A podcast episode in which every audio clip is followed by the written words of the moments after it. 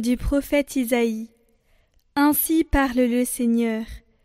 Connaissant leurs actions et leurs pensées, moi, je viens rassembler toutes les nations, de toutes langues.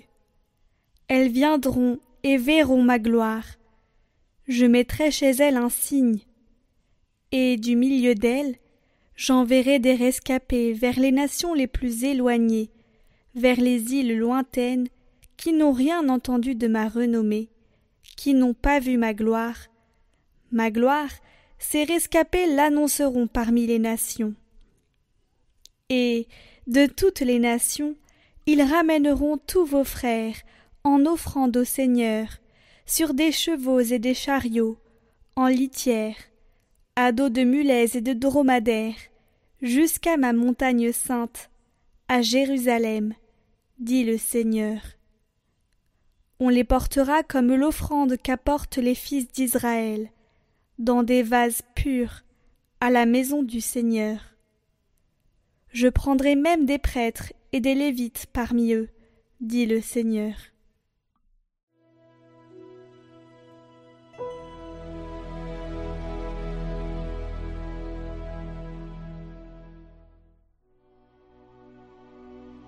Allez dans le monde entier proclamer l'Évangile. Louez le Seigneur tous les peuples, fêtez-le tous les pays.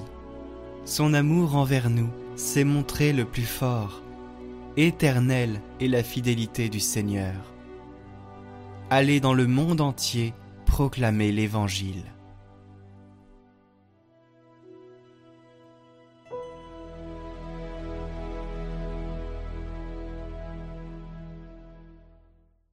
Lecture de la lettre aux Hébreux.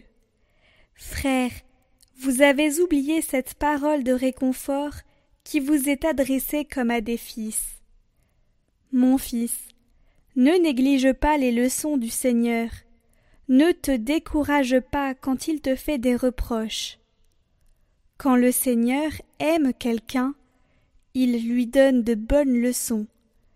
Il corrige tous ceux qui l'accueillent comme des fils. Ce que vous endurez est une leçon. Dieu se comporte envers vous comme envers des fils. Et quel est le fils auquel son père ne donne pas de leçon? Quand on vient de recevoir une leçon, on n'éprouve pas de la joie, mais plutôt de la tristesse. Mais plus tard, quand on s'est repris grâce à la leçon, celle-ci produit un fruit de paix et de justice.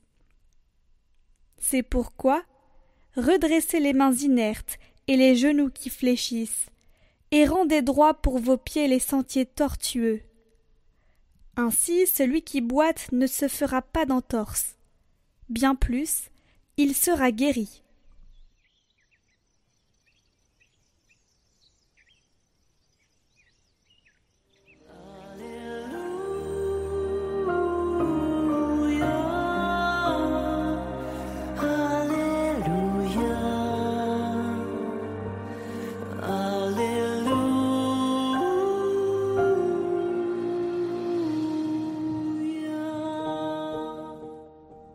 Évangile de Jésus-Christ selon Saint Luc.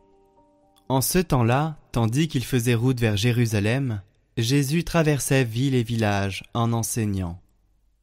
Quelqu'un lui demanda Seigneur, n'y a-t-il que peu de gens qui soient sauvés?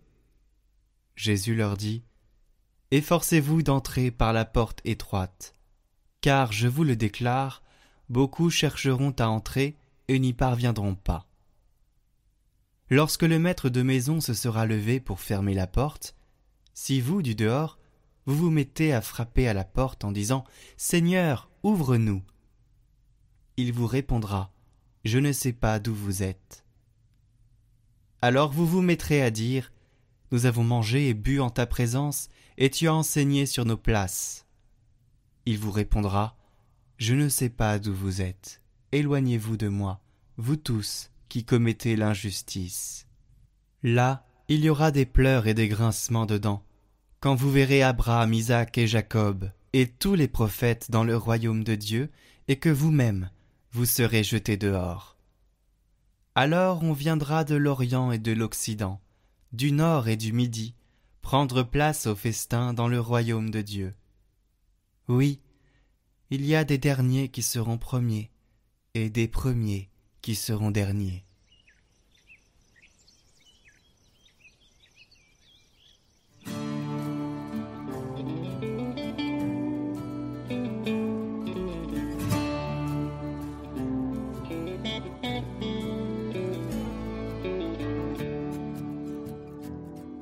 Seigneur, n'y a-t-il que peu de gens qui soient sauvés?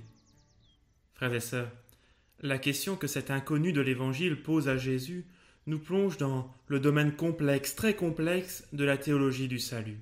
Qui sera sauvé? Les baptisés? Ceux qui font le bien, chrétiens ou païens?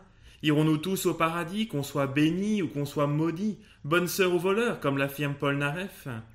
Ou au contraire, comme l'enseigne la Vierge Marie à Fatima, le 19 août 1917, Priez, priez beaucoup et faites des sacrifices pour les pécheurs, car beaucoup d'âmes vont en enfer.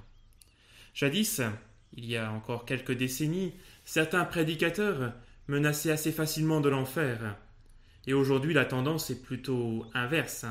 On a l'impression que le chemin du ciel est, comme une autoroute en pente douce et sans péage, et si on tombe en panne sur le chemin, la dépanneuse de l'amour du Seigneur viendra nous conduire à destination.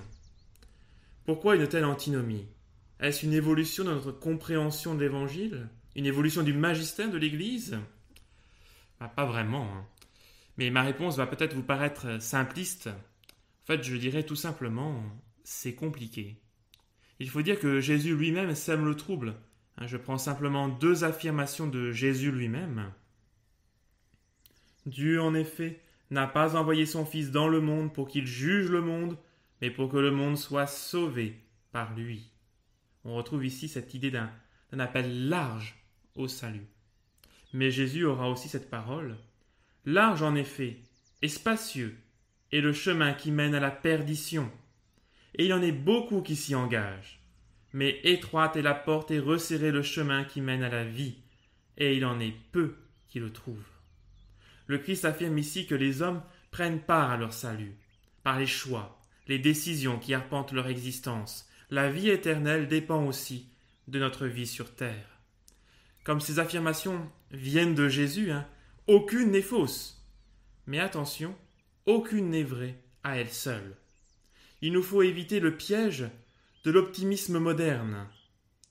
Amour de Dieu égale paradis. Ou le pessimiste puritain, tu es indigne de Dieu, égale enfer. Que devons-nous faire alors? Il nous faut tenir chacune de ces affirmations ensemble. Et peut-être que dans nos esprits surgit alors la question de, de cet inconnu de l'évangile de ce matin. Seigneur, n'y a-t-il alors que, que peu de gens qui soient sauvés? Et que fait Jésus? Regardez bien. Répond-il à la question? Eh bien non. Voilà bien le genre de questions auxquelles Jésus ne répond jamais directement. Les dates, les délais, tout cela, à ses yeux, n'était que vaine curiosité. On lui demande une sécurité, il répond par une exigence. On lui demande y aura-t-il beaucoup de sauvés? Il répond calmement Tâche d'être de cela. Rien n'est fait d'avance. Alors, examinons de, de plus près sa réponse. Elle est composée de trois images. Première image, la porte étroite. Efforcez-vous d'entrer par la porte étroite, car je vous le déclare, beaucoup chercheront à entrer et n'y parviendront pas. Quand Jésus parle d'une porte étroite, il ne veut pas dire que l'entrée dans le royaume de Dieu sera congestionnée comme, comme une autoroute qui bouchonne au niveau du péage au retour des vacances. Il ne s'agit pas d'un entonnoir qui limite le nombre de personnes pouvant entrer. Il ne s'agit pas d'une porte unique, mais que chacun a sa porte et que cette porte est étroite. Pour tout le monde, il s'agit de s'efforcer d'entrer par cette porte étroite.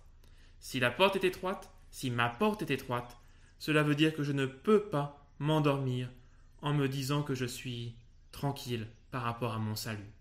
Je ne peux pas cesser de me remettre en cause. Deuxième image, le maître de la maison qui se lève pour fermer la porte. Seigneur, ouvre-moi. Il vous répondra je ne sais pas d'où vous êtes. Alors vous vous mettrez à dire Nous avons mangé et bu en ta présence, et tu as enseigné sur nos places. Il vous répondra. Je ne sais pas d'où vous êtes. Éloignez-vous de moi, vous tous qui commettez l'injustice. Jésus veut faire comprendre que le fait d'avoir partagé la même parole, de vivre les mêmes dogmes pratiques, d'appartenir à la même institution, n'est pas un passeport suffisant pour être admis au ciel. Ce n'est pas un privilège pour quelques personnes instruites. Le royaume de Dieu ne s'achète pas. Il faut une adhésion personnelle et un mode de vie cohérent avec le message reçu. Jésus attend de nous que nous soyons humbles, ni distants, ni arrogants, mais que nous manifestions un vrai désir, une volonté empressée du royaume.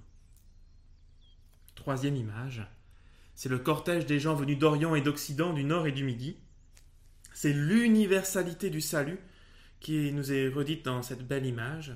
Il en viendra de l'Orient, il y aura des millions de Chinois, d'Indiens, de Japonais.